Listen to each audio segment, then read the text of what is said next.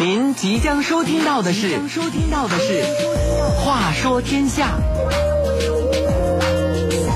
八七点六，每晚十点，话说天下。描绘个天儿，说点子事儿，写大字儿，那么长大心儿。过去的事儿和那过去的人儿，现在的人儿和现在的事儿，千秋万世历史的事儿，也是那百姓的心里边儿的事儿。每晚十年那一定一个准儿。话说天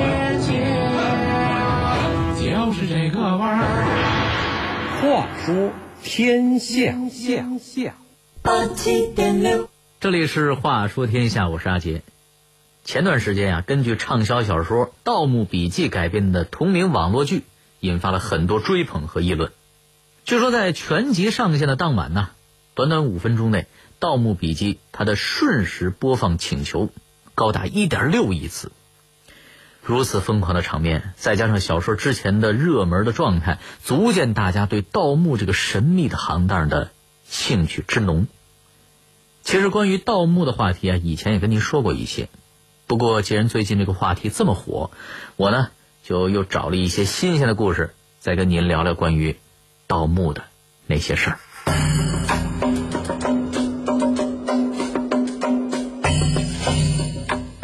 古代人真实的盗墓方式是怎样的？盗墓者都分为哪些门派？盗墓的工具和手段都有哪些呢？哪些大墓曾经被盗过？话说天下，阿杰跟您聊聊古人的盗墓笔记。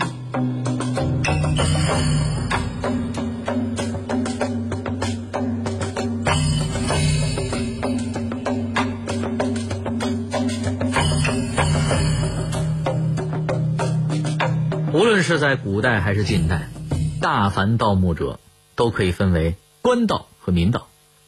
像项羽、董卓、曹操，还有那个臭名昭著的东陵大盗孙殿英，都是动用大批士兵、明刀明枪的大肆挖掘古墓，这就是官盗。他们除了取走里面的宝物，还要毁坏掉墓葬建筑。这种人呢，通常带有典型的军阀流氓特征。除了这些明抢的，那就是暗偷的民盗了。这就是电视剧《盗墓笔记》里提到的一些盗墓人了。民盗大多是来自于民间的一些人，以各种方式偷偷挖开古墓，盗取财物，大发横财。这些人有时候会结伴而行，大多会在行动前从史书、地方文献或者民间传说中寻觅出古墓的踪迹，然后呢，就会去查看地面的风土状况，来判断墓葬的级别和年代。再之后呢，就是靠着经验和工具来进行盗墓了。了解了盗墓者的成分，接下来呢，就是了解盗墓者的意图了。有人说了，这不废话吗？因为这墓里有宝贝啊。那为什么中国古人的墓里有这么多宝贝呢？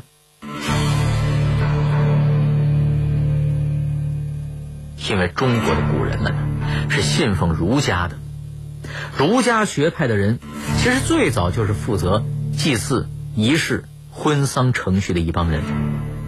这帮人一开始没什么，后来孔老夫子觉得这是恢复上古传统的好群体，于是开始推崇他们，并用自己的伟大哲学对儒家思想加以改进，形成了中国甚至东亚地区的儒家文明文化圈。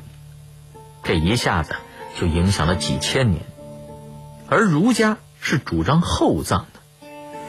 您还记得成语“始作俑者”吗？就是说呀，第一个做坏事的那个人，这其实就是孔子第一个说出来的。始作俑者就是第一个用假人代替真人殉葬的那个人，可见孔子是主张殉葬的，连大活人都舍得往墓里埋呀。更别说死了金银珠宝了，所以中国乃至东亚地区的墓葬厚葬居多。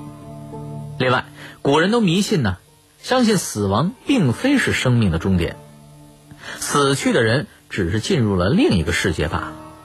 因此，古人总希望死后能带走一些随身的物品，或者是财宝器具，方便他们在另一个世界继续享用。于是，厚葬渐渐的就成为了中国古代一个重要的文化风俗。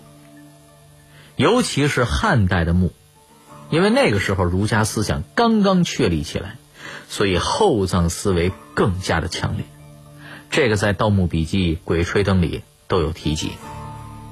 所以这些大墓里的财富，自然会吸引那些企图发死人财的人。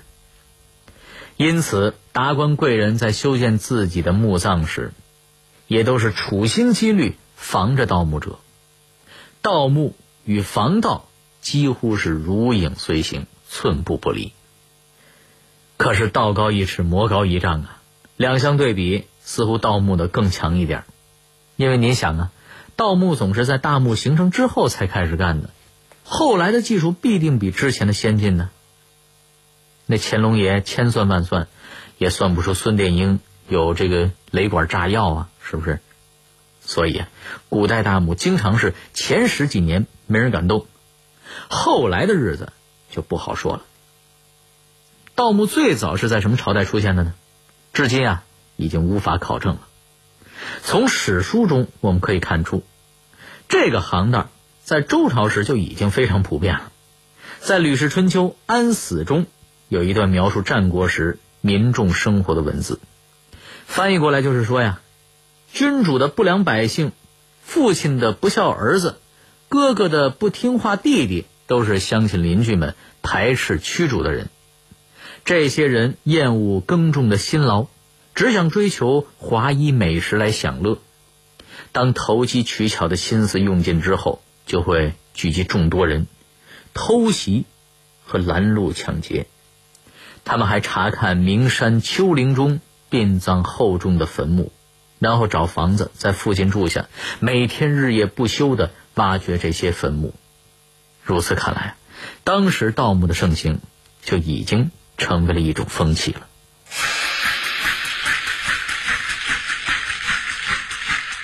那么，中国古代盗墓的又分为几个流派呢？他们各自擅长什么盗墓技术呢？著名的洛阳铲又是哪一派发明的？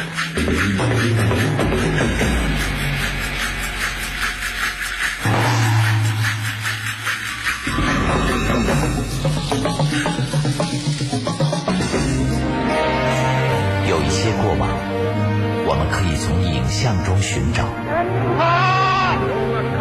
太久的过去，我们可以从书籍中还原；还有一些在时光中流淌的故事，让我们为您从电波中再现。乾隆皇帝又有点到了一九三五年，日军是话说天下，带您用声音徜徉在历史的天空。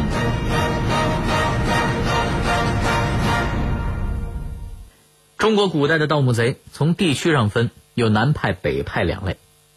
其实啊，就是像盗墓小说一样，天下霸唱的《鬼吹灯》说的就是北派盗墓，而南派三叔的《盗墓笔记》说的自然就是南派盗墓。只不过呀，两派都没有小说说的那么有趣儿和精彩，因为啊，毕竟那是一帮盗贼，认钱不认人，讲钱不讲义气。再者，盗墓者再往下分。就不像小说里说的那么门派林立、复杂多变了。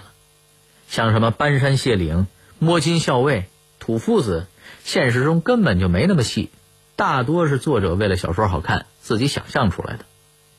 就连《鬼吹灯》的摸金校尉必须要在墓里的蜡烛熄灭之前出来，这都是瞎编的。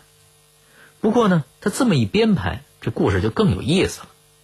实际上，盗墓是一件很枯燥、很无聊的体力活。当然，技术也很重要了，只不过技术只占了盗墓的一星半点挖土搬石头那才是关键的。不过总体来讲啊，盗墓者还是有分别的。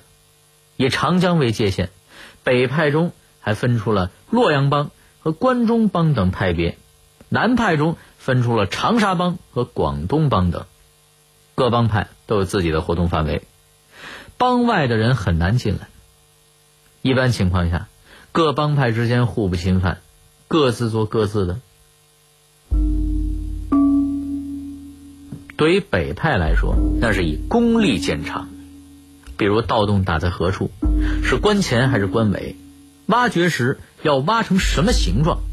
是方洞还是圆洞？那都十分的讲究。方口型的盗洞是北派创立的，在陕西关中地区的黄土地上比较多见，圈内多称为关中式盗洞。北派的盗墓贼在工具的使用上也很讲究，比方说洛阳铲。就是北派盗墓贼发明的。北派的一些盗墓贼还会在墓周边的地区以不同的理由盖房子来掩人耳目，然后从屋子里挖地道通向墓室。他们基本上都是夜间行动，外人很难察觉。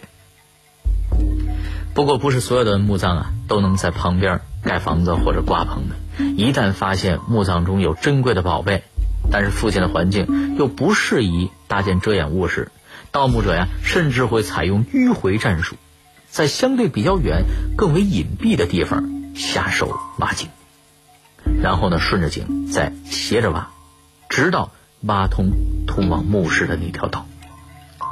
这种方法费时费力，没有一定的耐心和毅力，那是坚持不下来的。有时为了避开人群，甚至要远出几公里地。工期可能长达半年甚至更长，然而一旦成功，收获也足够他们后半辈子的享乐了。与北派不同，南派呢以巧技见长，大多都是靠自己或者是祖传的经验，结合所掌握的理论知识，探穴盗宝。南派的人十分擅长古代的风水知识，相对于北方人用的洛阳铲，他们更善于用。望、闻、问、切四法，这个方法是南派中的长沙帮总结的，这也算得上是南派的绝技了。望，也就是望地形和风水。盗墓贼凭借着自己的经验和风水知识，每到一处先查看地形。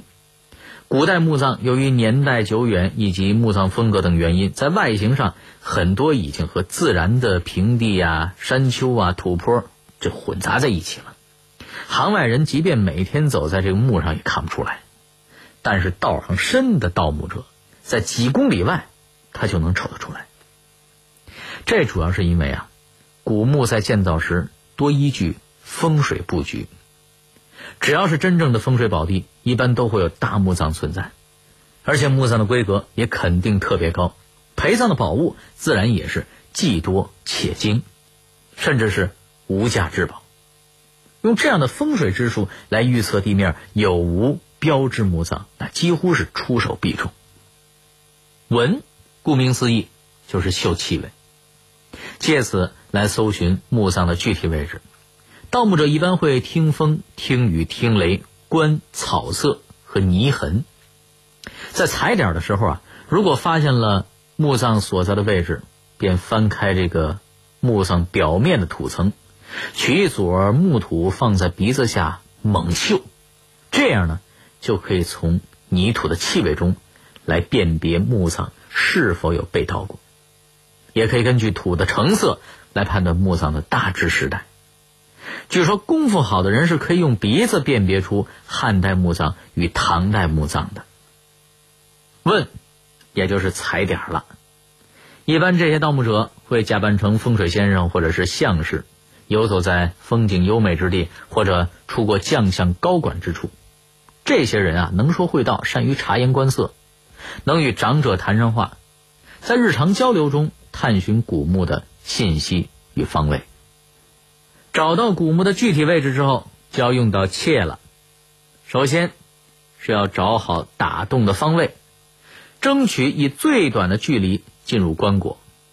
深谙此道的人，盗墓经验丰富，观察事物敏锐，常常能够根据地势地脉的走向来判断椁室的位置，就如同给人切脉一样准确。其次是到达墓室内，凿开棺盖后。要摸取死人身上的宝物，从头上开始一直摸到脚，这不是瞎摸的。人家也是有技巧的，确保不会遗漏财物。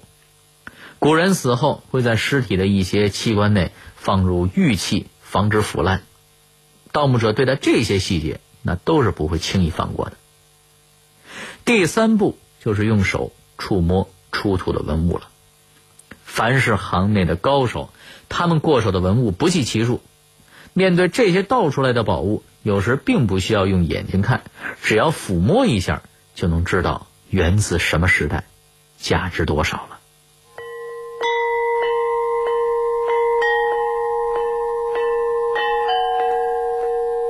面对盗墓者的嚣张，古代人又是怎么费尽心思的防盗的呢？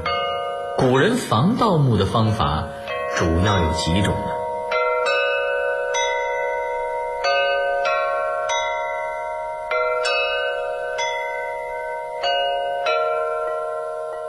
这些盗墓者和做墓人的战争啊，就像雷达和导弹科技的发展，那真是此消彼长啊，永不间断。不过，一般的造墓室的人那都是精英型的，而盗墓的都是土贼。真正的高人也有，但是很少。所以，大墓的每一次革新都需要后世的土夫子们绞尽脑汁，甚至以生命为代价才能破解出来。您比如墓内基石这种形式，多出现于东周到秦汉时期北方的大墓中，比如在洛阳西郊一号战国墓中。在官称上下堆积了卵石和木炭，官称上部的石炭积成二层台，呈斜坡状，这就给盗墓者出了很大的难题。直到后来一个偶然的机会，盗墓者从侧面挖了个洞，才解决了这个问题。另外，造墓者还会将墓室修建在山中，非常的隐蔽，比如徐州铜山龟山的二号崖墓。以两条墓道通入山中，山里边有墓室和排水系统。这个设计被后来会观山势、看风水的盗墓者给破了，但是之前也挡住了很多初级的盗墓者。再有就是我们熟悉的机关了，在一般大型的墓葬中啊，都会有各种各样的机关，这些机关会令盗墓者闻风丧胆。不过这些也难不倒盗墓者们。他们会将一些鸡狗带进墓里，让他们去趟地雷。孙殿英到慈禧墓时，更是直接叫士兵来趟机关，所以啊，这也不叫事儿了。此外，还有一些人会用潜埋的方法，也就是啊，在夜晚中避开人群，偷偷掩埋，或者修真假两个墓葬等等手段来防止盗墓贼。这一点曹操做的最好，他生前为了宏图霸业。倾其家产招兵买马，后来还是不够用，就打起了汉墓的主意。所以他老了以后啊，也怕别人跟他一样把他的坟也给挖了，所以就想出了这么一条奸计，设立了七十二座坟墓。也有人说呀，这七十二是个虚数，是指遗种很多，让人数不过来。这么一来，直到现在，曹操墓到底在哪儿，还没被破解呢。不过历史上像曹操这样的人呢，也是很少的。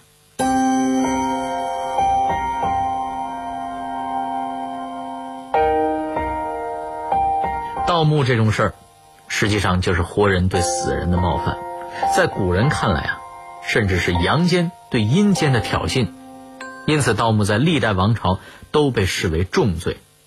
然而，盗墓带来的一夜暴富的心理，依然刺激着很多人。在这条道路上前赴后继，而到了现代，靠盗墓题材来赚眼球的图书、影视作品，更是成了发展势头良好的衍生产品。后者呢，倒不算是什么坏营生，大家呢还是过过眼瘾就得了啊。任何能一夜暴富的行当，咱们呀，都还是不碰为妙。